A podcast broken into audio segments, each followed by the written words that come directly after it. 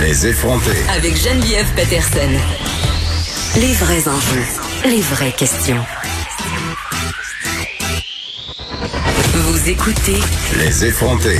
On parle beaucoup de la santé physique euh, des aînés en ce moment, euh, mais quand même, ils sont aussi affectés par le confinement au niveau de leur santé mentale. Ce week-end, il est arrivé un incident bien malheureux. Il y a une personne âgée qui euh, s'est jetée en bas de son balcon je pense de façon volontaire. On n'a pas de confirmation euh, en ce moment, mais quand même, ce serait un suicide et ça met vraiment en lumière la détresse que ressentent certaines personnes âgées en ce moment par rapport aux mesures de confinement. Par ailleurs, on pouvait entendre ce matin à Benoît Struzac une dame témoigner euh, qu'elle pouvait pas justement sortir de chez elle pour aller promener ses chiens. À un moment donné, deux, trois semaines, c'est c'est quand même tenable, mais quand ça fait six, sept semaines, ça peut vraiment créer de la détresse. Vraiment, la façon dont on s'occupe euh, de nos personnes personnes âgées au Québec en ce moment, elle est remise en question et avec raison. Et j'avais envie de parler avec un spécialiste des personnes âgées, un gériatre. Je parle tout de suite au docteur Stéphane Lemire. Bonjour, docteur Lemire. Bonjour. Bon, vous avez quitté le milieu hospitalier, euh, ça fait quatre ans pour mettre sur pied une fondation qui s'appelle Âge et l'objectif de tout ça, c'est de faire avancer évidemment la gériatrie sociale. Vous faites des visites à domicile et vraiment votre cheval de bataille, c'est l'autonomie des personnes âgées. Bon, on sait que dans nos CHSLD, les personnes sont souvent en perte d'autonomie, mais il y a quand même des choses qu'on peut faire un peu pour euh, s'assurer, entre guillemets, d'une certaine autonomie, là, si on peut s'exprimer ici. Ben, tout à fait. Euh, en fait, là, pour apporter quelques précisions, le, la gériatrie sociale, euh, il y a eu des services là, que je rendais à domicile entre 2000, fin 2014-2017, mais mm. pour des raisons disons, politique. il n'y a pas eu, euh, malheureusement, de, de, débouché.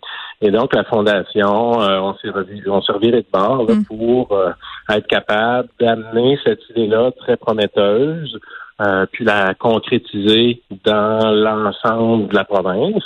Puis, avec le changement de gouvernement, la gériatrie sociale a un peu repris son envol avec une formule un peu différente. Puis en ce moment, le ministère de la Santé là, a annoncé il y a euh, grosso modo un an qu'il allait financer trois projets pilotes de gériatrie sociale et la Fondation, avec son expertise là, en ce qui concerne la gériatrie sociale, ben, a euh, reçu là, du financement à hauteur de 1,375 millions pour trois projets pilotes euh, de gériatrie sociale qui ont cours actuellement à Trois-Pistoles, Laval et Québec Centre-Ville. Donc, euh, pour nous, c'est vraiment une des, clés. L'enfant, les aînés, là, ils vivent pas dans les CHSLD en général. Euh, c'est une fraction de la population. Puis, c'est sûr que dans l'actualité récente, euh, la question des CHSLD est ressortie là, de, de de façon assez dramatique. Il y a des résidences aussi pour personnes autonomes, pour personnes semi-autonomes, où il y a de la détresse aussi. Exactement. Donc, il faut comprendre que les aînés sont soit dans leur maison, appartement, des fois dans des résidences, et là, sont, sont confinés. Euh, et tous les problèmes qui touchent à la santé psychologique sont en quelque sorte magnifiés, euh, prennent plus d'importance, sont peut-être plus marqués et peut-être qu'on y porte aussi plus attention. Mais ces problématiques-là, c'est des problématiques que les aînés vivent en général. Il y a 30% des aînés qui vivent une grande solitude et une détresse associée même quand c'est pas la COVID. Donc ça fait euh, longtemps puis on veut juste pas le voir. Moi c'est ça que je pense. Nos personnes âgées, on veut pas y voir parce qu'on va se le dire nous-mêmes on veut pas vieillir. Fait qu'on cache ça. Ben c'est ça. On, je pense que comme société là, là on va vouloir pointer du doigt toutes sortes de personnes là euh, en position d'autorité qui euh, ont fait ou pas fait ce qu'il fallait. Là. Hmm. Ben, je pense qu'à la place de faire ça puis de gaspiller d'énergie, on devrait se regarder comme société puis se dire qu'on est passé carrément à côté, puis garde, c'est ça, c'est ça. Puis là, on, va de l'avant avec euh, une façon de résoudre euh, cette, euh, ces problématiques-là. À Québec, hein, on a écrit une lettre ouverte dans, dans, la presse il y a quelques semaines avec différentes personnes. Là.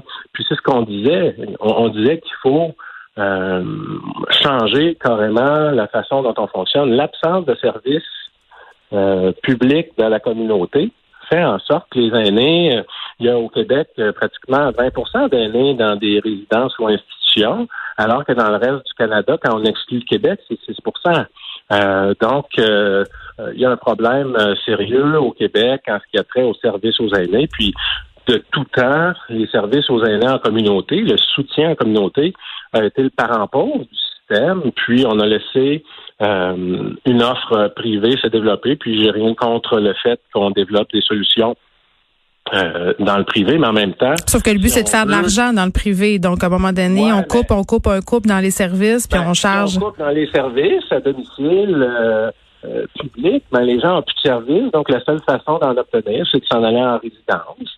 Euh, puis une fois qu'ils sont en résidence, en général, les gens sont bien. Là. Euh, il y a personne qui se plaint d'être en résidence, mais il y a beaucoup de gens qui auraient aimé rester dans leurs affaires, mais qui n'avaient pas les ressources nécessaires, les services nécessaires, le soutien nécessaire.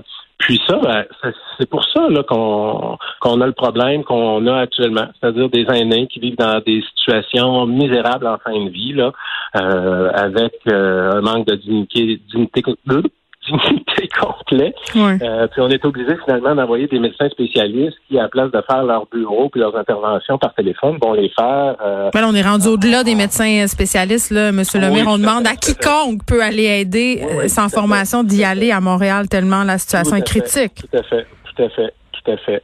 Euh, puis ça, ben, c'est, c'est malheureux, mais c'est juste une répétition de ce qui s'en vient. Là. Je veux dire, d'ici 2031, la population aînée de 65 ans et plus, 75 ans et plus, va, va doubler. Là. Puis dans chaque tranche d'âge au-dessus de 65 ans, euh, les populations augmentent de façon importante. Puis les, les, hmm. populations qui augmentent le plus rapidement, c'est les 90 ans et plus. Puis c'est ces gens-là qui finissent leur jour dans les institutions, qui n'ont pas de service, mais qui pourraient souvent rester à domicile. Quand les gens ont des proches aidants et que les proches aidants sont appuyés, que les aînés reçoivent les services dont ils ont besoin, ils sont capables là, de, rester à domicile. Mais demander à un proche aidant de compenser pour les lacunes du réseau, non, ça pas de bon sens. une solution. Puis avec la gériatrie sociale, on vise à, aider les gens là, à à mieux vivre.